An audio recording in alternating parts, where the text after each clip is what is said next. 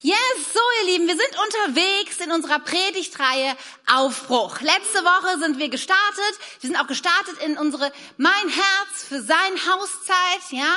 Eine wichtige Zeit für uns als Kirche. Und wir haben verstanden, ja, wie Paulus schon im Epheserbrief schreibt, er ruft uns zu, er betet für uns, er ermutigt uns und sagt, hey, ich wünschte so sehr, er würde diese wunderbare Zukunft, zu der Jesus Christus berufen hat, ergreifen und erkennen, wie übermäßig groß seine Kraft ist, die in euch wirkt. Und ich glaube, viele von euch werden mir zustimmen, dass wenn wir anfangen und Gottes Wort lesen, dass da immer in uns dieser Herzschlag ist, wow, da ist noch so viel mehr möglich. Gott sind keine Grenzen gesetzt. Es ist unglaublich, was wir in der Bibel lesen können von dem, was Gott tut und was er noch tun will. Aber manches Mal sind wir dann in unserem Alltag und in unserer Realität, in der Wirklichkeit und denken, ja, aber wenn ich das so sehe in meinem Leben, zeigt sich dann doch nicht alles so, was Gott kann und will und seine Herrlichkeit und seine Kraft. Und wir merken, dass da eine Lücke ist zwischen Potenzial und Wirklichkeit. Ja, da ist irgendwie so eine Kluft. Und wir fragen uns in dieser Predigtreihe, wie kann aus Potenzial Wirklichkeit werden? Wie kann das, was Gott uns versprochen hat, irgendwie Zugang zu unserem Alltagsleben finden? Und wir wollen uns Prinzipien anschauen, Prinzipien, die wir uns nicht ausgedacht haben, sondern die biblisch sind, die uns helfen werden, mehr und mehr das Potenzial Gottes auch in unserem Leben zu erleben, diesen Aufbruch zu erleben, dieses verheißene Land zu sehen, was Gott für dich und für mich uns versprochen hat. Und letzte Woche hat Tim uns schon mit hineingenommen in das erste Prinzip. Ja, er hat gesprochen über mutigen Glauben und die Bereitschaft zum Kampf. Ja, über Gebete, die wir sprechen. Sonne, steh still. Ja, über die 31 Könige, die sich manches Mal erheben in unserem Leben und uns hindern wollen, in das verheißene Land hineinzukommen. Und manches Mal bin ich fast ja, ein bisschen erschrocken, wie naiv wir Christen so manches Mal sind. Ja, wie naiv wir sind, wenn wir denken, oh, ja, ich gehe voran für Jesus und dann passiert irgendetwas Unvorhergesehenes in unserem Leben und wir denken, oh nein, alles geht überhaupt nicht so, wie ich will. Hey, es gibt keinen neutralen Boden. Ja, wir sind berufen zu einem Kampf. Es gibt einen geistlichen Kampf, der uns hindern will, da hineinzukommen, was Gott für uns hat. Deswegen, hey, wir wollen bereit sein. Ja, wir wollen erwarten, dass da Widerstand ist und wir wollen uns davon nicht ängstigen lassen. Und heute wollen wir ein zweites Prinzip uns anschauen, was uns helfen kann, diese Lücke zu schließen zwischen Potenzial und Wirklichkeit. Und auch diesmal wollen wir einen Vers aus dem Neuen Testament nehmen. Ich möchte euch vorlesen und dann beten wir gemeinsam und wollen erleben, wie Gott es für unserem Herzen Realität werden lassen wird. 1. Korinther 15, Vers 58. Deshalb Bleibt fest und unerschütterlich im Glauben, liebe Freunde, und setzt euch mit aller Kraft für das Werk des Herrn ein. Denn ihr wisst ja, dass nichts, was ihr für den Herrn tut, vergeblich ist. Oh Jesus Christus, du hast alles für uns gegeben. Und ich bete so sehr, dass heute Morgen in uns ein Glaube heranreift, der wirklich fest und unerschütterlich ist. Herr, ich bete, dass Überzeugung unser Leben hineinkommt. Ja, es ist egal, welche Umstände, welche Gefühle und Herausforderungen kommen, dass wir heute Morgen uns positionieren und sagen, Herr, fest und unerschütterlich wollen, für die, wollen wir für dich in den Kampf gehen? Wollen wir aufbrechen? Wollen wir ins gelobte Land? Herr, weil du es versprochen hast und weil das die Wahrheit ist und weil nur du zählen sollst in unserem Leben. Herr, so bete ich, dass du persönlich zu jedem redest und dass du meine Worte gebrauchen kannst. In deinem Namen, Jesus. Amen. Tim hat letzte Woche ja schon Barack Obama ins Spiel gebracht mit seinem Friedensnobelpreis und auch diese Woche hat Barack Obama von sich reden gemacht. Ja, ich weiß nicht, wie ihr so äh, im Nachrichten und Internet unterwegs seid und er hat was getwittert. Also Twitter ist so ein Kurznachrichtendienst und zwar hat er geschrieben, dass niemand geboren wird und sozusagen automatisch dann Menschen hasst aufgrund ihrer Herkunft, aufgrund ihrer Rasse oder Religion. Er hat das bezogen auf diese rassistischen Unruhen in den USA und hat damit Stellung bezogen. Und damit war er der meist geliktete Tweet der Geschichte. Also noch nie haben so viele Leute auf so etwas reagiert und gesagt, das finden wir toll, das sehen wir auch so, haben das kommentiert und geteilt. So eine Welle gab es noch nie. Nun ist dieser Satz wirklich großartig und Barack Obama hat damit auch sehr recht, aber er hat ihn nicht selber sich ausgedacht, sondern diesen Satz, ja, ist geprägt worden von Nelson Mandela. Und ich bekäme mich als ein Nelson Mandela Fan, vor allem, weil er eine, eine Eigenschaft hat, die, glaube ich, sehr herausragend ist. Nelson Mandela lebt in, Süd, lebte in Südafrika zu Zeiten der Apartheid. Ja, für alle, die vielleicht nicht wissen, was das ist, das war die Unterdrückung der Schwarzen durch die Weißen. Massive Unterdrückung. Ja, sie konnten nicht in die gleichen Schule gehen, nicht die gleichen Toiletten benutzen, nicht die gleichen Busse nehmen und, und, und, und, und.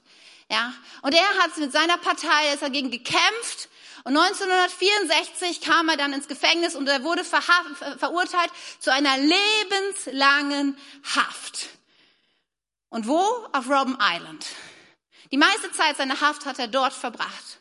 Robben Island ist nun eine von ferne gesehen eine idyllische Insel, die in der Bucht vor Kapstadt liegt. Wenn du dort stehst, du hast einen wunderbaren Blick auf den Tafelberg, ja, wie so die Wolken sich um ihn teilen. Aber ansonsten ist es eigentlich damals die Hölle auf Erden gewesen. Nelson Mandela hat dort in einer Einzelzelle gehaust, die sehr klein war. Er durfte mit niemandem reden. Er musste harte Arbeit, Schwerstarbeit, sie mussten den ganzen Tag Steine kloppen. Es gab Maispampe, nur Inder und Weiße bekamen Brot. Briefe, die er bekam, die waren meistens zur Unkenntlichkeit irgendwie beschmiert oder zerrissen. Alle sechs Monate da durfte er Besuch bekommen. Es gab ziemlich brutale Bestrafungsrituale. Ähm, Menschen wurden bis zum Kopf eingebuddelt im Sand und dann bepinkelt. Alles in diesem Gefängnis zielte darauf ab, den Menschen zu brechen und ihm seine Würde zu nehmen und ihn zu bestrafen. Und Nelson Mandela hätte jeden Grund gehabt, zu verzweifeln, aufzugeben, seine Überzeugung über Bord zu werfen. Aber wisst ihr, was an diesem Mann so herausragend ist? Dass selbst in dieser auswegslosen Situation lebenslange Haft von einem Regime, das ihn gehasst hat, ans Ende der Welt verfrachtet, hat er trotzdem gesagt, meine Überzeugungen werden auch hier gelten. Und ich werde mich nicht von meinen Umständen oder Situationen oder Gefühlen leiten lassen. Und die einzige Person, mit der er wirklich Kontakt haben konnte, waren die Wärter. Und er hat angefangen, freundlich und respektvoll mit diesen weißen Wärtern umzugehen. Sie nicht zu bespucken oder zu bestimmen, beschimpfen, sie nicht zu ignorieren, sondern freundlich zu sein und respektvoll, weil er wusste, seine Überzeugung war, alle Menschen sind gleich. Und das galt auch für diesen weißen Wärter, die ihn eigentlich bestrafen und aufpassen mussten auf ihn. Und das Verrückte ist, dass das Wirkung zeigte. Und irgendwann fingen sie an, sich bei der Arbeit die Soldaten leise zu unterhalten und die Wärter, sie ließen sie gewähren. Sie bestraften sie nicht. Und dann ging es immer so weiter, dass sie mehr und mehr auch zwischendurch sich treffen konnten und sich unterhalten und reden konnten. Und Nelson Mandela hat diese Gespräche, die jetzt möglich waren, nicht genutzt, um sich aufzuregen über die Weißen und wie schrecklich das ist. Weißt du, er hat angefangen, die jüngeren Gefangenen zu unterrichten ihnen seine Überzeugung weiterzugeben. Alle Menschen sind gleich. Ja, ihnen zu erzählen, wie seine Partei sich das vorstellt, wenn, es, wenn sie an der Macht wären, was möglich wäre, irgendwie Gleichheit zu schaffen zwischen Schwarz und Weiß. Und mehr und mehr war es möglich, plötzlich sogar, dass er Kurse angeboten hat im Gefängnis darüber. Dann war es möglich, ähm, Fernstudiengänge zu machen in diesem schrecklichen Gefängnis. Es kam sogar dazu, dass sie diesen kargen Gefängnishof umgebaut haben zu einem Tennisplatz. Weiße Südafrikaner haben gesagt, wenn die aus dem Knast kommen, dann haben die einen Universitätsabschluss. Ja, sie haben eine größere Abneigung gegen die Apartheid als jemals zuvor und sie haben einen Tennisaufschlag wie Björn Borg. Was passiert da? Was passiert da, oder? Nelson Mandela hat an seiner Überzeugung festgehalten. War das dann alles, das hört sich ja so easy an, so smooth, ja, und dann irgendwann war er frei. Irgendwann war er frei. Jahr um Jahr ging ins Land. Die Apartheid sei so fest im Sattel wie jemals zuvor. Es kam ein anderer Gefängnisdirektor, der all seine Bemühungen wieder zunichte machte, alles wieder einstampfte. Aber Nelson Mandela hielt daran fest, an seinen Überzeugungen. 1990 kam er frei keiner mit gerechnet hat, so schnell. Plötzlich war er frei 1994, wurde der erste schwarze Präsident von Südafrika. Ja, und es ist noch nicht alles toll und alles rosig, aber wisst ihr was? Dieser Mann, er hat es geschafft, Er hat es geschafft, dass diese Apartheid besiegt worden ist, dass Schwarze wieder mehr Möglichkeit hatten als Weiße und er hat an seinen Überzeugungen festgehalten, trotz widrigster Umstände und Gefühle und Krankheit und Herausforderungen. Wie anders ist das Volk Israel, oder? Das Volk Israel, ich meine, wir müssen uns vorstellen, es ist Gottes Volk, ja? Es ist nicht irgendjemand, Gottes Volk. Und sie hatten eine Verheißung, ins verheißene Land zu kommen. Gott hat ihnen das gesagt. Und wisst ihr, Gott selber ging mit in einer Wolkensäule am Tag und in einer Feuersäule in der Nacht. Wisst ihr, manchmal stehe ich in meinem Alltag und ich gucke mich so um und denke, Gott, wo bist du eigentlich? Gott, wo bist du? Wie cool wäre das, wenn immer so eine Wolkensäule neben einem herlaufen würde, oder? Das wäre so greifbar, so real. Und dann haben sie Wunder erlebt. Ich meine, allein die zehn Plagen miterlebt zu haben. Ja, und sie waren vor allem verschont geblieben. Wenn, stellt euch mal vor, all deine Nachbarn verlieren ihr erstgeborenen Sohn und du behältst ihn. Ist, ist, ist das nicht Wahnsinn, das zu erleben? Aber wisst ihr was? In 2. Mose 14, 16, 17 und 32 und in 4. Mose 11, 14, 20 und 21. Jedes Mal, ihr Lieben, jedes Mal das Gleiche. Das Volk Israel ist im Aufbruch. Oh, und dann läuft es nicht ganz so wie gedacht und irgendwie Schwierigkeiten und die Situation ist ein bisschen heikel und zack, ach nee, das klappt nicht, wären wir bloß in Ägypten geblieben, oh nein, das schaffen wir niemals. Vorwürfe, Anklage, Verzweiflung. Jedes Mal das Gleiche. Ihre Umstände und ihre gegenwärtige Situation und Gefühle sind so schnell so viel wichtiger als die Überzeugung und das Potenzial und die Verheißung. Darf ich fragen, wie es in deinem Leben ist? Ich meine, lass uns mal hineinschauen in eine Stelle, und zwar in 2. Mose 16. Dort heißt es, danach brachen sie von Elim auf, einen Monat, nachdem sie Ägypten verlassen hatten. Einen Monat, ja? Ich meine, die wissen noch nicht, dass sie 40 Jahre unterwegs sind. Ja, wahrscheinlich hätten sie da direkt alles niedergestreckt. Ich habe keine Ahnung, aber sind einen Monat unterwegs. Sie erreichten die Wüste Sin, die zwischen Elim und dem Berg Sinai liegt. Auch hier machten sie Israeliten Mose und Aaron wieder heftige Vorwürfe. Auch hier, also sie waren einen Monat unterwegs und sie hatten schon öfters Mose und Aaron Vorwürfe gemacht. Was sie überhaupt hier machen, warum das Ganze überhaupt nötig ist. Wären sie doch besser da geblieben. Hätte uns der Herr doch nur in Ägypten getötet. Ehrlich, ihr wollt lieber in Ägypten tot sein, als mit dem lebendigen Gott auf dem Weg ins verheißene Land? Dort hatten wir immerhin Fleisch und genügend Brot zu essen. Stattdessen habt ihr uns in diese Wüste geführt, damit wir alle verhungern. Nein, nein, davon war überhaupt nie die Rede. Das Ziel war nicht, ich führe euch in die Wüste, damit ihr alle verhungert. Das Ziel war, wir müssen durch die Wüste hindurchgehen, um ins verheißene Land zu kommen. Ja, da kommt die Herausforderung und sofort kippt alles. Ich meine, sie hätten doch auch gehen können und sagen können, Mose, Aaron, wir haben wirklich ein Problem. Wir sind ein Riesenvolk. Hier gibt es kein Lidl, Aldi, kein McDonald's oder Burger King um die Ecke. Was, was sollen wir tun? Wir haben Not. Könnt ihr uns helfen? Habt ihr irgendwie ein Reden von Gott? Wie können wir uns hier versorgen? Das wäre ja durchaus legitim gewesen. Aber wisst ihr, sie kommen, sie sehen die Not und was ist? Sie strecken alle Viere von sich. Wären wir tot? Ja, damals in Ägypten, Vergangenheitsverklärung hoch 10, es war so viel besser. Wir hatten Fleisch zu essen. Ja, aber du warst Sklave. Du hast den ganzen Tag, sieben Tage lang die Woche gearbeitet, von Sonnenaufgang bis Sonnenuntergang. Wie schnell, ihr Lieben, wie schnell bestimmt irgendein Mangel in unserem Leben, was wirklich Gewicht hat.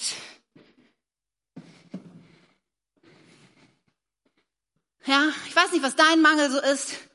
Aber oft ist es auch so, hey, wir kommen vielleicht aus dem Gottesdienst oder jetzt die Woche sind einige Kleingruppen schon gestartet und du hast einen wirklich super Abend mit deiner Kleingruppe gehabt.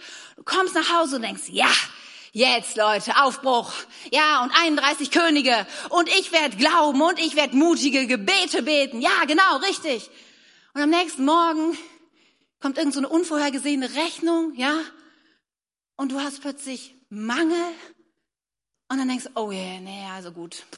War doch nicht so ach nee, wer weiß, was Gott so hat und ob das alles so klappt. Und, und sofort, da ist ein Mangel und sofort, darf man das sagen, ziehst du den Schwanz ein? Ich weiß nicht, ja, also sofort kommt da der Zweifel und du kommst ins Rudern und du machst Gott Vorwürfe und denkst, ach mein Kleingruppenleiter, gestern hat er mich noch ermutigt, aber heute kann mir jetzt auch nicht helfen. Wisst ihr, so schnell ist das so.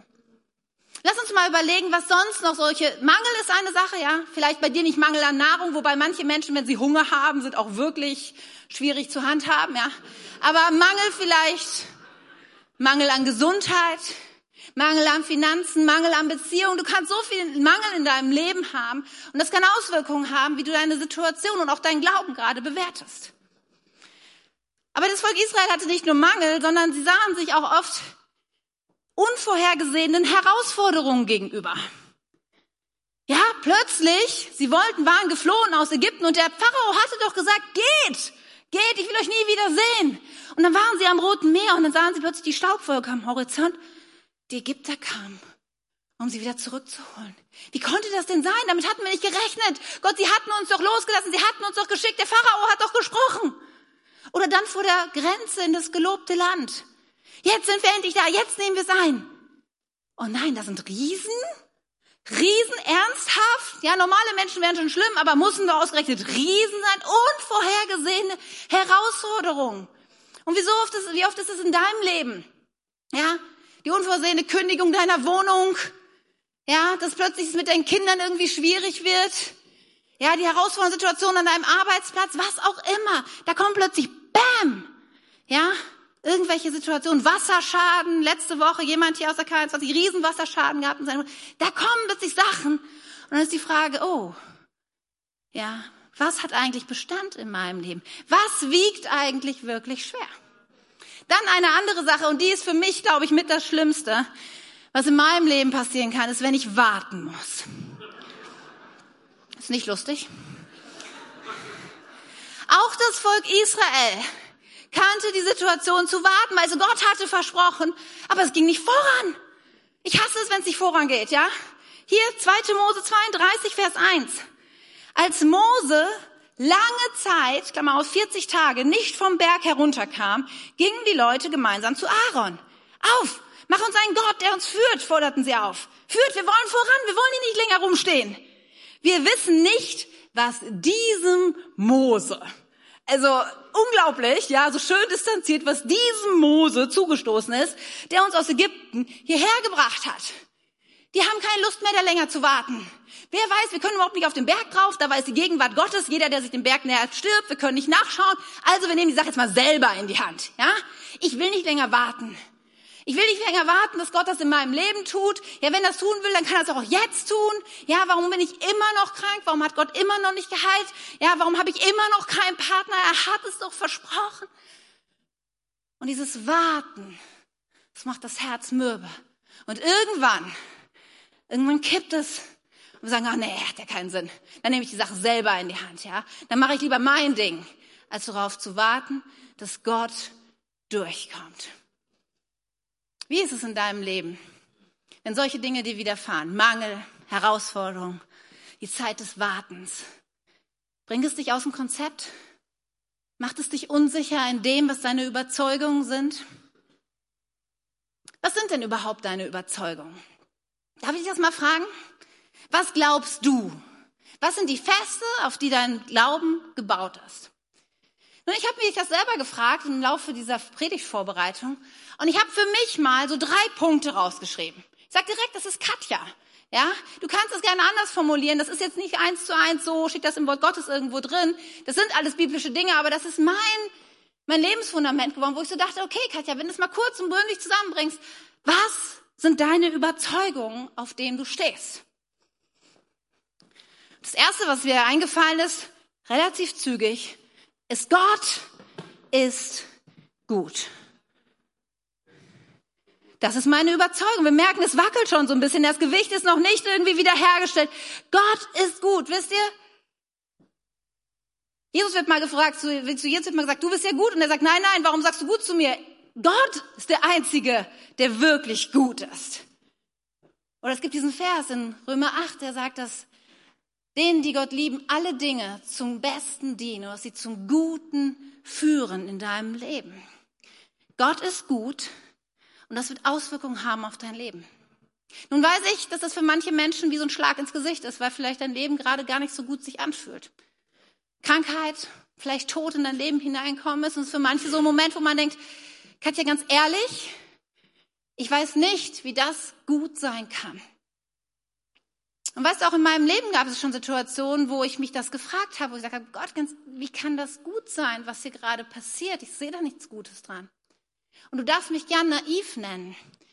Aber diese, diese Bibelstelle, sie hat mir so oft Kraft und Mut gegeben, weil ich verstanden habe, okay, ich bin nicht Gott und ich werde mir auch nicht anmaßen können, zu begreifen und zu sehen, das, was er sieht und wie er diese Lage beurteilt.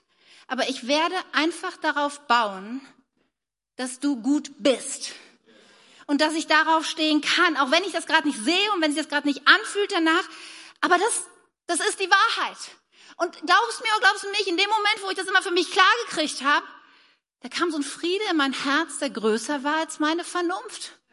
Und er irgendwie gesagt hat, ja, Gott wird es zum Besten führen. Es wird gut werden. Und deswegen möchte ich dich so ermutigen, ja, an Gott dran zu bleiben, zu sagen, meine Überzeugung ist, Gott ist gut. Und denen, die Gott lieben, werden alle, alle, alle Dinge zum Besten dienen. Zweite Überzeugung, die mir dann relativ schnell gekommen ist, ist, Gott ist es möglich. Ja, es gibt immer noch nicht ganz. Gott ist es möglich. Ja?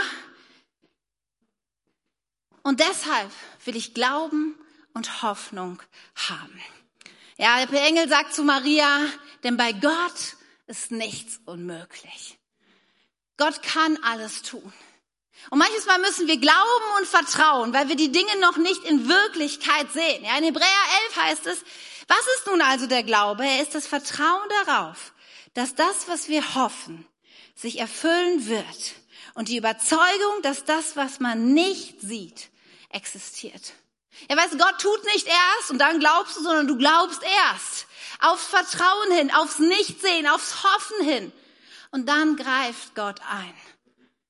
Und ich liebe dieses Kapitel Hebräer 11, du musst es mal durchlesen.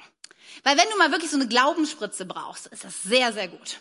Ja, dann geht's nämlich los, ja, nach diesem Vers, hey, durch Glauben, ja, durch Glauben hat Noah die Arche gebaut und wurde gerettet. Durch Glauben ist Henoch gar nicht gestorben, sondern direkt in den Himmel gebeamt worden. Durch Glauben haben Abraham und Sarah einen Sohn bekommen, obwohl das menschlich nicht möglich war. Durch Glauben hat Isaac eine Frau bekommen. Durch Glauben hat Mose das Volk aus dem Ägypten geführt. Durch Glauben, durch Glauben haben sie den Löwen das Maul gestopft. Durch Glauben haben sie gekämpft und den Sieg erhangen. Yes! Und du bist so richtig im Galopp unterwegs denkst, ja, durch Glauben. Und durch Glauben werde auch ich. Und durch Glauben wird dies geschehen. Wow. Und dann musst du weiterlesen unbedingt. Vers 35. Dann kommt nämlich, doch andere vertrauten Gott und, und wurden gefoltert. Und dann kam der Engel des Herrn und hat sie gerettet. Nein, das steht da nicht. Weil sie lieber starben, als sich von Gott abzuwenden und frei zu kommen. Sie setzten ihre Hoffnung auf die Auferstehung zu einem besseren Leben. Einige wurden verspottet und ausgepeitscht, viele andere wurden im Gefängnis angekettet. Manche starben durch Steinigung, andere wurden zersägt, wieder andere mit dem Schwert getötet, einige gingen in Schaf- oder Ziegenfällen umher, litten Hunger und wurden unterdrückt oder misshandelt. Ehrlich? Was? Das passiert Menschen, die Gott vertrauen und an ihn glauben? Vielleicht war es doch keine gute Idee, heute in den Gottesdienst zu kommen, oder? Ich meine, diese ersten Verse, die lieben wir doch, oder? Wir galoppieren im Glauben davon. Und dann kommt, dann kommt, die wurden gefoltert, sie haben geglaubt, sie haben vertraut und Gott hat das zugelassen. Was ist denn mit diesem Gott los? Und dann, Vers 39 und 14, da kommt, ist so wichtig, du musst es zuhören, du musst es verstehen, weil es so elementar ist, das zu verstehen. An all diesen Menschen hatte Gott wegen ihres Glaubensfreude doch keiner von ihnen empfing das, was Gott versprochen hatte. Denn Gott hatte weit Besseres für uns vorgesehen. Deshalb können sie erst mit uns gemeinsam das Ziel erreichen. Weißt du was? Gott hat eine Ewigkeitsperspektive. Und die einzige Währung, die in seinem Reich zählt, ist Glauben. Ja, Glauben. Nicht das, was Gott in deinem Leben getan hat oder noch tun wird, sondern ob du glaubst und fest und unerschütterlich daran festhältst. Weißt du, wenn wir irgendwann, wenn du irgendwann mal vor Gott kommst, ja, dann wird Gott nicht zu sagen zu seinen Engeln, oh, guck mal, das ist der, den ich von der Krankheit geheilt habe. Und die Engel so, wow, cool, Hammer, ist ja unglaublich. Weil Gott geht es nicht darum, ich meine, die Engel wissen, dass Gott alles tun kann. Das ist, das ist überhaupt keine Auszeichnung für dich, dass Gott dich geheilt hat. Ja, das ist nicht, das ist nicht der Orden, den du dir anhaften kannst, irgendwie, oh. Aber weißt du, was ich glaube, was passieren wird? Wenn du kommen wirst in Gottes Reich, Gott wird zu den Engeln sagen, und das ist der, der 20, 30, 40 Jahre lang geglaubt, fest und unerschütterlich seinen Weg gegangen ist. Ich glaube, die Engel werden niederfallen und die applaudieren und sagen, was für ein Glaubensheld. Versteht ihr? Glauben. Darum geht es. Fest und unerschütterlich. Ja, hey, ich gönn dir, wenn Gott dich heilt. Wir beten da weiter. Wir glauben dafür. Ja, Zeichen und Wunder geschehen zur Verherrlichung von Gott. Definitiv. Und da wollen wir eintreten und daran glauben wir als Kirche. Aber wisst ihr was? Wenn du es nicht erkennst und nicht siehst in deinem Leben, was Gott gerade tut, dann ist eins wichtig, dass du weißt, ich glaube, der höhere Preis, die höhere Belohnung erwartet den, der glaubt, fest und unerschütterlich. In dem Vers davor, den ich euch nicht mitgebracht habe, da steht, die, die nämlich gefoltert und gestorben und zersägt wurden, die, die waren für diese Welt zu gut. Und Gott hat sie nach Hause geholt und sie werden in Ewigkeit mit ihm sein. Deswegen, egal wie deine Situation gerade ist, ob du den Sieg gerade siehst oder nicht. Aber eins sage ich dir, heute bekennen wir, wir glauben fest und unerschütterlich. Kommt der Sieg in dieser Welt oder in der nächsten Welt? Wen interessiert's? Wir glauben fest und unerschütterlich. Ja, das ist das Prinzip, was Gott in dir, das Potenzial zur Wirklichkeit bringen wird. Meine dritte Überzeugung und jetzt kippt die Sache. Ich glaube so sehr, meine Überzeugung für mein Leben. Gott hat mir einen Auftrag gegeben, hat uns einen Auftrag gegeben, seine Kirche zu bauen. Zweite Timotheus, du bist erlöst, um an dem Strand zu liegen. Du bist erlöst, um nettes Leben zu haben. Nein, du bist erlöst und berufen. Ja? Denn Gott hat dich herausgerufen, er hat dich gerettet und er gibt dir einen Auftrag. Er gibt dir einen Auftrag und wir haben in diesem Jahr diesen Vers aus Kolosser äh, bei uns als Kirche geschrieben, in dem es heißt, deshalb erzählen wir überall, wo wir hinkommen, von Christus. Wir warnen die Menschen und lehren sie mit aller Weisheit, die Gott uns geschenkt hat, denn wir möchten sie als Menschen vor Gott hinstellen, die im Glauben an Christus vollkommen sind. Für dieses Ziel setze ich mich mit meiner ganzen Kraft ein, indem ich mich auf die mächtige Kraft von Christus verlasse, die in mir wirkt. Ich bin erlöst und berufen und ich werde überall, wo ich bin, mit all meiner Kraft dafür einstehen, dass Menschen Gott kennen, dass sie in seine Freiheit hineinkommen, dass sie ihre Bestimmung entdecken und einen Unterschied machen. Dafür lebe ich. Und wisst ihr was? Wenn diese Überzeugungen in deinem Leben sind, dann ist das die Basis, auf die du stehst und auf die du baust und die deinem Leben ein festes Fundament gibt. Und ich möchte dich heute Morgen ermutigen zu sagen, meine Überzeugung sind fester als der Mangel, als die Herausforderung oder das Warten, in dem ich gerade stehe. Aber jetzt sagen wir doch mal ehrlich. Ja, vielleicht warst du Freitagmorgen beim Gebet, 6 Uhr, hat eine super Zeit. Ich glaube, weiß nicht, 30, 40 Leute, die hier im Café waren, haben gebetet. Und du bist nach Hause gegangen und du hattest so, ja, hey, Gör, wir haben einen Auftrag und wir werden in Schaumburg, ne, Bückeburg, Gemeinde begründen, das wird großartig werden, Campus hier und da und du fährst so zur Arbeit. Ja, all die Überzeugungen sind so tief in deinem Herzen. Und dann so nach einer halben Stunde, bis gerade kurz vor der, bevor du in deinem Büro bist, merkst du, oh, du hast Kopfschmerzen, weil du bist ja eine Stunde früher aufgestanden als sonst und ach, irgendwie war die Woche auch ganz schön viel los und merkst du die Müdigkeit, die so langsam in dir hoch krabbelt und irgendwie merkst schon so ein bisschen, bisschen ist die Luft raus. Es wackelt schon so ein bisschen. Und dann kommt der Moment, wo du die erste E-Mail liest und ein wichtiger Kunde, der so essentiell für dich ist, springt ab. Und denkst, nein, wieso jetzt grad? Wir wollten gerade expandieren und jetzt das. Wie kann das sein? Und in der Mittagspause hörst du, dass jemand anders die Beförderung bekommen hat, auf die du so lange wartest. Du hast gebetet und geglaubt, dass Gott diese Tür öffnet. Und jetzt das. Vielleicht bist du auch Single und du hast so lange für eine bestimmte Person gebetet und heute siehst du bei Facebook, dass sie jetzt nun in einer Beziehung mit jemandem anders ist und denkst, Gott, ich warte schon so lange, ich habe gebetet Und du merkst plötzlich, dass alles kippt. Heute Morgen noch überzeugt, Gott ist gut, ja, er wird es tun. Ich bin mit ihm voran, ich habe einen Auftrag und jetzt bricht alles zusammen. Aber zum Glück Freitag, der Sonntag ist ja nicht weit. Ne? Oh, und Sonntag war wieder eine ganz, ganz avassable Predigt und Lobpreis, Hammer. Hey, das war Hammer heute, Lobpreis, oder? Hey, Kathi und das Team, mega stark. Danke für euren Dienst. Und du kommst nach Hause und denkst, wow, Gott ist gut. Das hat wieder so richtig Power, ne?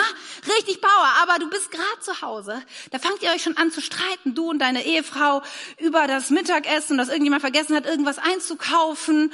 Und dann redet ihr über eure Kinder und die Lehrer haben angerufen und irgendwie läuft das nicht so gut in der Schule und was weiß ich. Boah. Und die Sache kippt wieder.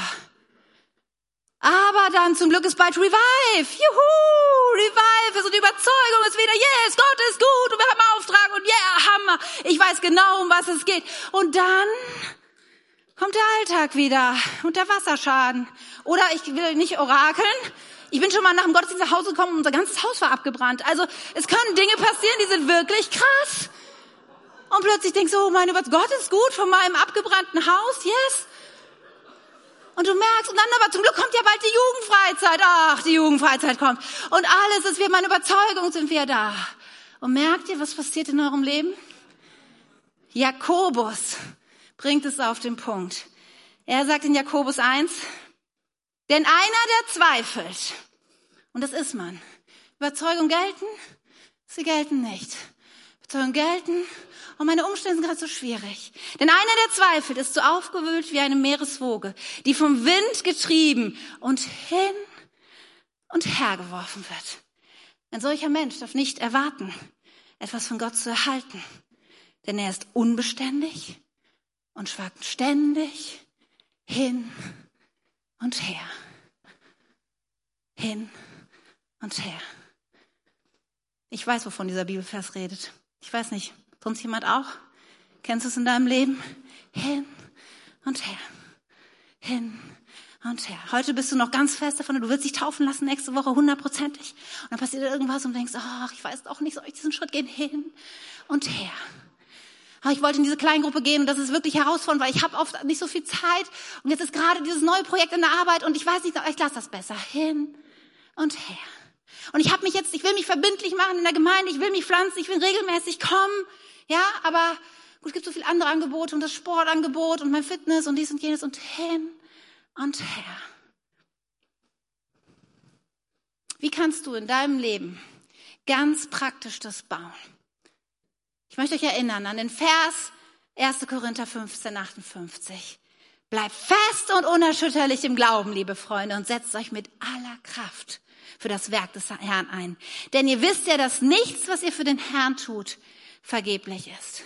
Weißt du, auf diesem Karton steht ein Haltbarkeitsdatum und darauf ist Ewigkeit abgedruckt. Auf diesen Dingen steht Chaos. Meine Gefühle, ja, ich bin eine Frau, meine Gefühle können sich innerhalb einer Sekunde ändern. Ja, meine Umstände. Ja, wisst ihr, das Leben ist so unbeständig. Es macht zack und dein, um, dein Leben ist, hat sich komplett verändert. Du hattest einen Unfall, irgendwas ist schiefgegangen, dann kommt die Rechnung, dies und jenes. Versteht, das Leben ist so unbeständig. Und auf was, darf ich dich fragen, auf was willst du dein Leben bauen? Auf Zufall, auf irgendwas? Oder willst du dein Leben bauen auf etwas, was Ewigkeitswert und Bestand hat? Ich glaube, die Antwort ist klar, oder? Nun, wie kannst du das ganz konkret bauen? Ich möchte euch drei Dinge mitgeben, die, glaube ich, wirklich einen Unterschied in deinem Leben machen können. Das erste ist, triff heute eine Entscheidung, weil du den Mechanismus erkannt hast. Vielleicht hast du heute Morgen, als ich hier vorne stand und so komisch hin und her gewackelt bist, genau gedacht, ja, Katja, genau das bin ich auch. Hin und her. Mal ist Gott gut, mal nicht so. Hin und her. Und wir werden gleich zusammen beten. Das ist der Moment, wo du Entscheidungen treffen kannst und sagen kannst, Gott, ab heute, ich habe das verstanden, ich habe das erkannt und ich will, dass es anders wird. Ich will mein Leben von meinen Überzeugungen leiten lassen und nicht von Gefühlen und Umständen. Und wir werden heute beten und glauben mir, ist der Anfang, dass Gott was Neues tun wird in deinem Leben. Denn Gebet, ihr Lieben, hat Kraft und verändert etwas in unseren Herzen.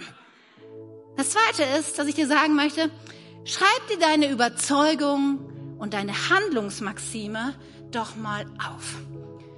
Ja, so wie ich das jetzt gemacht habe für die Predigt, drei Punkte, wo du sagst, das wäre eigentlich, das ist, das ist mein Fundament. Und die können anders vielleicht sich auch, auch so anhören wie diese hier, ja, weil solange es in der Bibel steht, sind es gute Prinzipien, ja.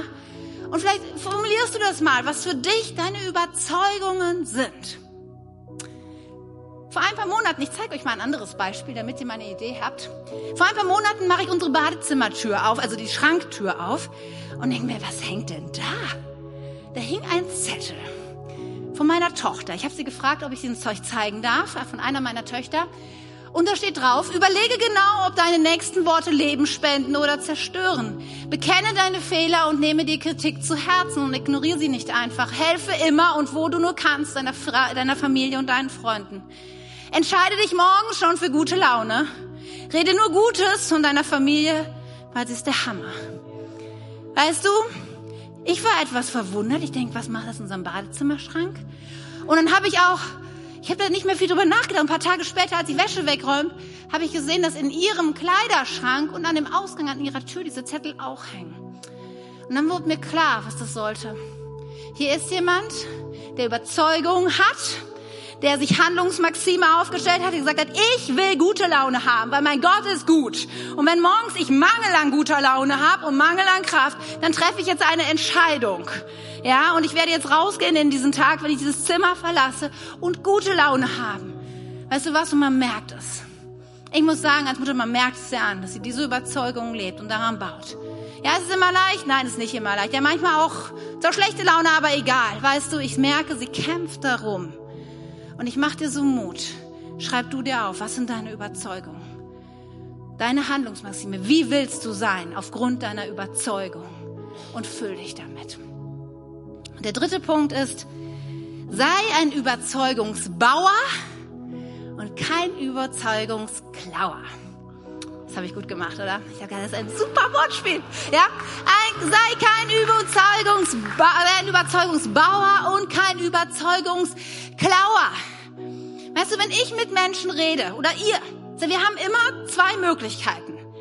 Wir können über ewig gültige Überzeugungen reden oder wir können die Situation der Leute, ihre gegenwärtige Lage und die Herausforderungen in den Fokus nehmen und das beleuchten.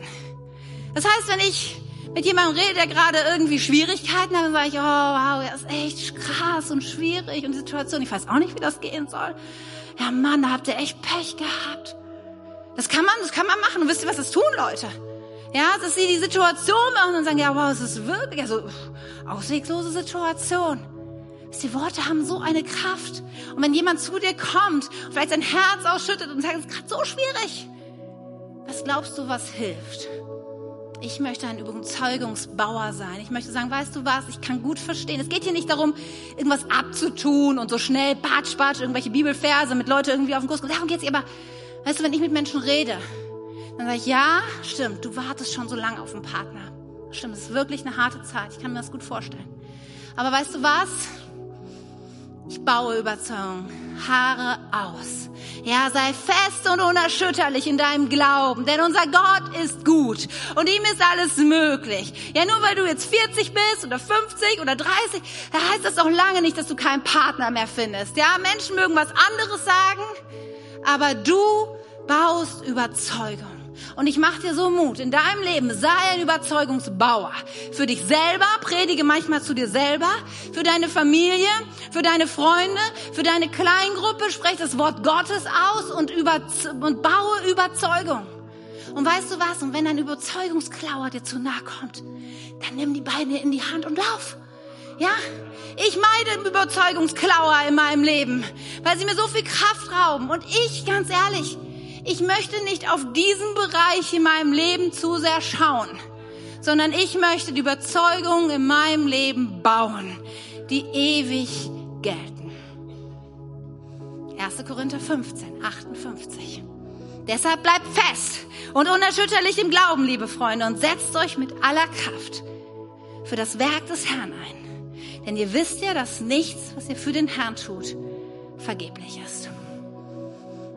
Wisst ihr, wenn wir jetzt so in mein Herz für sein Haus gehen, in diese Zeit, wenn wir über den Campus von Schaumburg reden, über die nächsten Schritte, die wir so gehen als Kirche. Darf ich, darf ich mal ehrlich reden, so von meinem Herzen? Vielleicht denkt ihr manchmal, das wäre so unheimlich leicht, sich hier vorne hinzustellen und sagen, hey, come on, Freunde, geh jetzt nach Schaumburg, Galopp, ja, das wird und Gott ist gut und hey. Und, und manchmal steht der Till mir vorne und ich sitze da unten und dann sagt er, ja, und ich glaube in meinem Leben, wir werden noch die K21 an zehn Standorten sehen. Und ich denke sag nicht zehn. Es ist so messbar. Kannst du nicht irgendwie ein bisschen niedriger? Ach, zehn. Ja, wir so vielleicht, was ich leben noch 20 Jahre oder 30, wie das geht. Ja, keine Ahnung. Und das merkst du, das ist in mir. Und denke ich, ja, Gott, ich will mein Bestes geben. Ich will mit meiner ganzen Kraft dafür einsetzen, dass Reich Gottes gebaut wird, dass Menschen Jesus finden. Ja, ja, ja. Und dann sehe ich manches Mal so auf diese Seite. Ja, man könnte auch sagen, jetzt seid ihr schon neun Jahre hier in Wunsdorf wir wollten doch eigentlich bauen da drüben und wir wollten doch, warum sind noch mehr Leute da? Und wisst ihr was, auch in Bückeburg, das war ja schon oft schief gegangen, da Gemeinde zu gründen und sowas. Und guckt doch mal hier die Leute an, zum Mangel und wir könnten noch mehr Leute eigentlich gebrauchen. Vielleicht sollten wir erstmal ein bisschen warten und um Geld. Wisst ihr, ihr könnt auf diese Seite schauen und ich merke, dass das in meinem Herzen irgendwie, dass dann immer ich wie das Volk Israel immer mehr denke, oh, wir sind bloß zu Hause geblieben. Ja? Oder, oder ich kann sagen, ja, ja. Ich will das, ich will, ich will kein Traumtänzer sein. Ja, ich sehe das alles, definitiv. Aber mein Gott ist gut. Ja, und ihm ist alles möglich. Und er hat uns einen Auftrag gegeben, seine Kirche zu bauen. Das hat er vor 2000 Jahren gemacht und das gilt noch heute. Und ich werde glauben und vorangehen, koste es, was es wolle. Und was hinterher bei rauskommt, das ist Gottes Ding. Aber weißt du was? Ich glaube nicht, dass ich irgendwann vor Gott stehen werde. Ja? Und Gott sagt, ach, guck mal, das ist die, die zehn Campus in Region Hannover bauen wollte. Zwei sind's geworden und die Enkel klatschen, die Enkel klatschen sich auf die Schulter und sagen, oh, wie kann man so bekloppt sein? Zehn Campus in der Region Hannover. So wirklich, oder ihr Umkreis doch wirklich albern. Glaubt ihr wirklich, dass das passiert? Nein, wisst ihr was? Selbst wenn es nur zwei sind oder fünf oder acht, was ist ich? Ich glaube so sehr, dass Gott den Glauben sehen wird. Und deswegen habe ich mich positioniert. Und das heißt nicht, dass ich blind bin für irgendwelche Dinge, aber es das heißt, dass ich meinen Glauben baue Tag für Tag und sage, ich bin fest und unerschütterlich. Gott, und ich gehe voran. Und ich will glauben, weil ich weiß, dass nichts, was ich für den Herrn tue, vergeblich ist. Und das sage ich dir auch in deinem Leben. Ja, vielleicht hast du letztes Jahr für mein Herz, für sein Haus was gegeben, aber in deinem Leben hat sich überhaupt nichts verändert. Manchmal hören wir Zeugnisse von Leuten, die krasse Wunder erlebt haben. Und du sitzt hier und sagst, ich habe auch was gegeben, aber mein Leben ist alles wie vorher. Ja? Aber weißt du was, darauf kommt sich an. Gott hat deinen Glauben gesehen, wo du es reingetan hast in den Umschlag und gesagt, das gebe ich für Gott. Und ich glaube, dass er sein Reich bauen wird. Und das wird irgendwann, ja, das wird Gott, das wird Gott belohnen. Vielleicht hast du jemanden eingeladen, der ist noch nie zum Gottesdienst gekommen. So oft hast du schon darum für gebetet, dass deine Nachbarn, deine Arbeitskollegen Jesus kennenlernen. Ist da nichts passiert. Keiner hat's mitgekriegt. Aber weißt du was? Einer hat's gesehen. Jesus Christus. Und du darfst wissen, nichts, was du für den Herrn tust, ist vergeblich. Und er will heute dich ermutigen, aufzustehen und zu sagen, fest und unerschütterlich. Dieses Prinzip, das wird gelten für meinen Glauben. Komme, was wolle. Ja? Sehe ich den Sieg oder sehe ich ihn nicht? Aber ich werde alles tun, was in meiner Kraft steht, um Jesus groß zu machen.